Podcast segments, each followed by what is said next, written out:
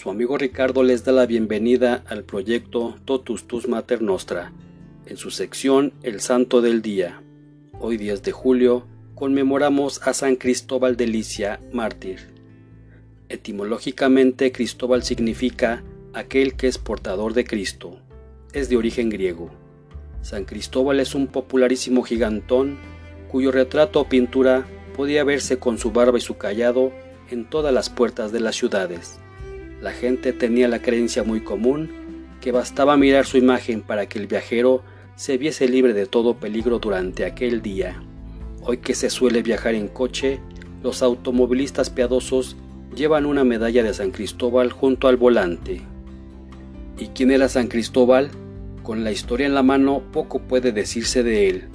Como lo más, es que quizás fue un mártir de Asia Menor a quien ya se rendía culto en el siglo V. Su nombre griego, el portador de Cristo, es enigmático y se empareja con una de las leyendas más bellas y significativas de toda la tradición cristiana. Nos lo pintan como un hombre muy apuesto, de estatura colosal, con gran fuerza física y tan orgulloso que no se conformaba con servir a amos que no fueran dignos de él. Cristóbal sirvió primero a un rey, aparente señor de la tierra, a quien Cristóbal vio temblando un día cuando le mencionaron al demonio. Cristóbal entonces decidió ponerse al servicio del diablo, verdadero príncipe de este mundo, y buscó a un brujo que se lo presentara, pero en el camino el brujo pasó junto a una cruz y temblando la evitó. Cristóbal le preguntó entonces si él le temía a las cruces, contestándole el brujo que no, que le temía a quien había muerto en la cruz, Jesucristo. Cristóbal le preguntó entonces si el demonio temía también a Cristo, y el brujo le contestó que el diablo tiembla a la sola mención de una cruz donde murió el tal Jesucristo.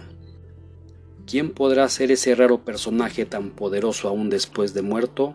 Se lanza a los caminos en su busca y termina por apostarse junto al vado de un río por donde pasan incontables viajeros a los que él lleva hasta la otra orilla a cambio de unas monedas.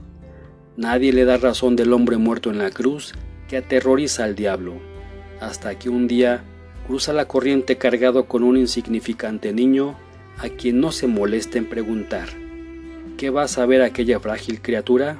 A mitad del río su peso se hace insoportable y solo a costa de enormes esfuerzos consigue llegar a la otra orilla. Cristóbal llevaba a hombros más que el universo entero, al mismo Dios que lo creó y redimió.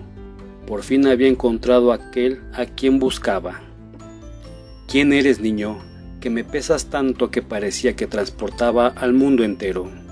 Tienes razón, le dijo el niño, peso más que el mundo entero, pues soy el creador del mundo. Yo soy Cristo, me buscabas y me has encontrado.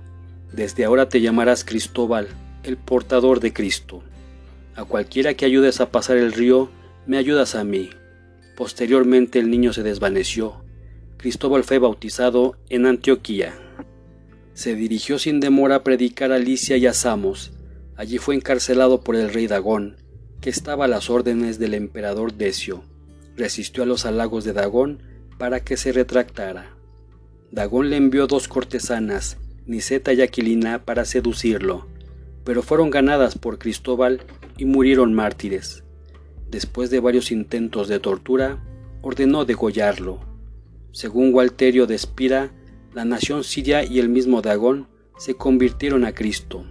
San Cristóbal es un santo muy popular y poetas modernos como García Lorca y Antonio Machado lo han cantado con inspiradas estrofas.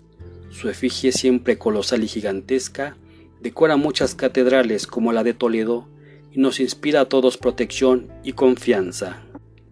Sus admiradores para simbolizar su fortaleza, su amor a Cristo y la excelencia de sus virtudes le representaron de gran corpulencia, ya que la leyenda dice que medía dos metros y treinta centímetros, con Jesús sobre los hombros y con un árbol lleno de hojas por báculo.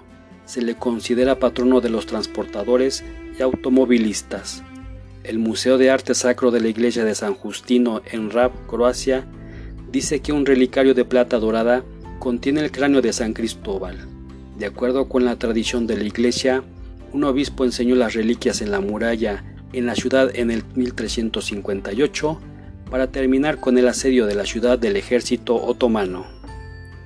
También hoy conmemoramos a Santa Malverga, Santa Anatolia, San Apolonio de Sardés, San Bionor de Pisidia, San Pascario de Nantes, San Pedro Vincioli, Santa Segunda, San Silvano, Santa Victoria, Beato Egelberto Colán, Beato Manuel Ruiz y compañeros, Beata María Getrudis de Santa Sofía, Beato Nicanor Ascanio.